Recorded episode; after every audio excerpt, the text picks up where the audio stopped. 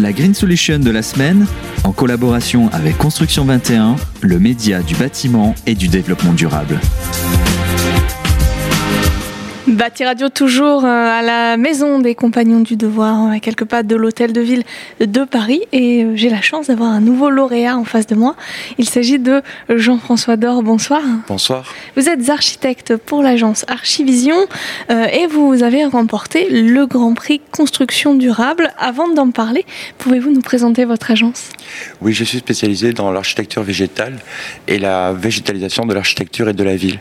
J'ai à mon actif la réalisation de plusieurs milliers de mètres carrés de murs végétaux, dans le record du monde qui est à Milan et qui a été créé en 2010, il y a déjà presque une décennie donc. Vous êtes là ce soir euh, pour le projet de l'école de Montpezat sur, sur Boson. C'est une petite commune de Rhône-Alpes, hein, c'est ça? Oui, c'est situé juste à côté d'Aubenas. C'est en Ardèche.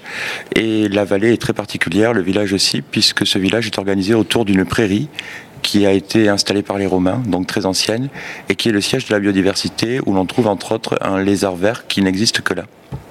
Et vous vous êtes euh, distingué avec une architecture végétale, c'est ça? C'est ma spécialité, l'architecture végétale. On peut aller plus, plus loin dans ce domaine-là grâce au livre Architecture végétale, justement, qui a été publié aux éditions Erol à ce sujet. Et cette architecture végétale, elle est particulière puisqu'elle met en œuvre la matière végétale euh, sous sa forme inerte pour la partie structure du bâtiment et sous sa forme vivante pour tout ce qui est le parement. On est là sur, pour, euh, cette école de, de Montpezat-sur-Boson euh, en altitude. Est-ce que euh, cette dimension accentue le, côté écologique et, green de, cette démarche, de ce projet? Tout à fait. le cadre naturel très sauvage dans lequel cette école est implantée, on parle même d'une cité scolaire puisqu'elle regroupe plusieurs établissements, impliquait une, une notion, une attitude, une architecture résolument écologique, faite à partir de matériaux locaux, biosourcés, qui proviennent tous de 40 km maximum du site de la construction. C'est un bâtiment majoritairement en bois qui est isolé euh, avec de la végétation, c'est ça? C'est ça, il est recouvert d'une ce qu'on appelle une toiture froide végétalisée, donc euh, une toiture qui est décollée de la, de la, des bâtiments et qui est végétalisée d'une prairie qui est composée de plantes locales sous leur forme sauvage et non les cultivars horticoles du commerce. C'est intéressant parce que ces plantes sauvages ont parfois disparu et la construction de cette école a permis la réintroduction de ces plantes dans la vallée. Donc finalement, euh, vous faites du bien euh, au bâtiment euh, parce qu'il est, durable, il est écologique, mais vous faites aussi du bien à tout ce qu'il y a autour À tout ce qu'il y a autour et à tout ce qu'il y a dedans. C'est-à-dire tout ce qu'il y a autour, on va, notamment les façades sont en bois de châtaignier qui a été prélevé dans les châtaigneraies alentours, aux alentours de l'école et qui ensuite a été traité selon un brevet, une technologie brevetée par le CIRAD à Montpellier, le Centre de coopération en recherche agronomie et développement. C'est-à-dire que le bois est frit à l'huile de lin à très haute température. Il n'y a donc pas de produits chimiques dans le traitement du bois. Et puis j'ai envie de dire, ça fait du bien à ce qui est à l'intérieur, c'est-à-dire qu'il y a une notion d'habitat sain ou de qualité de l'air pour les enfants, avec un traitement aussi sur l'acoustique et sur la lumière, puisqu'il y a un éclairage variable à changement de température de couleur. C'est un bâtiment public. Est-ce que la commune vous a suivi tout de suite dans ce projet?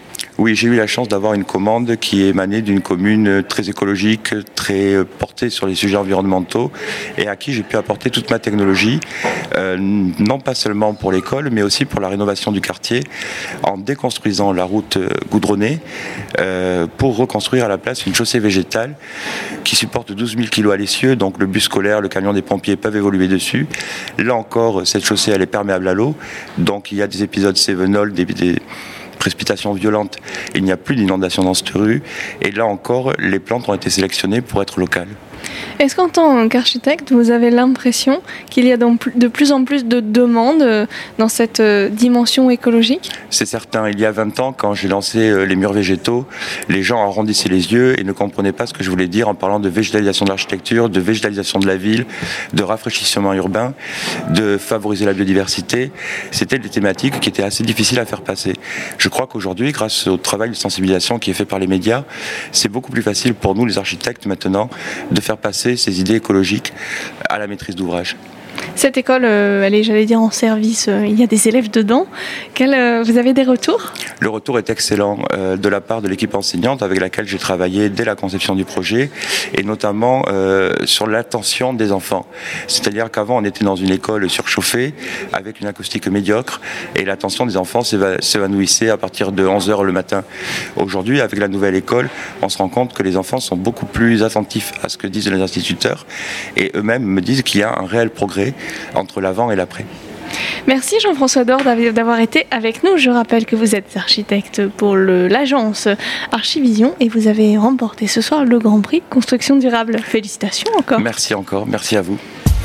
La Green Solution de la semaine, en collaboration avec Construction 21, le média du bâtiment et du développement durable.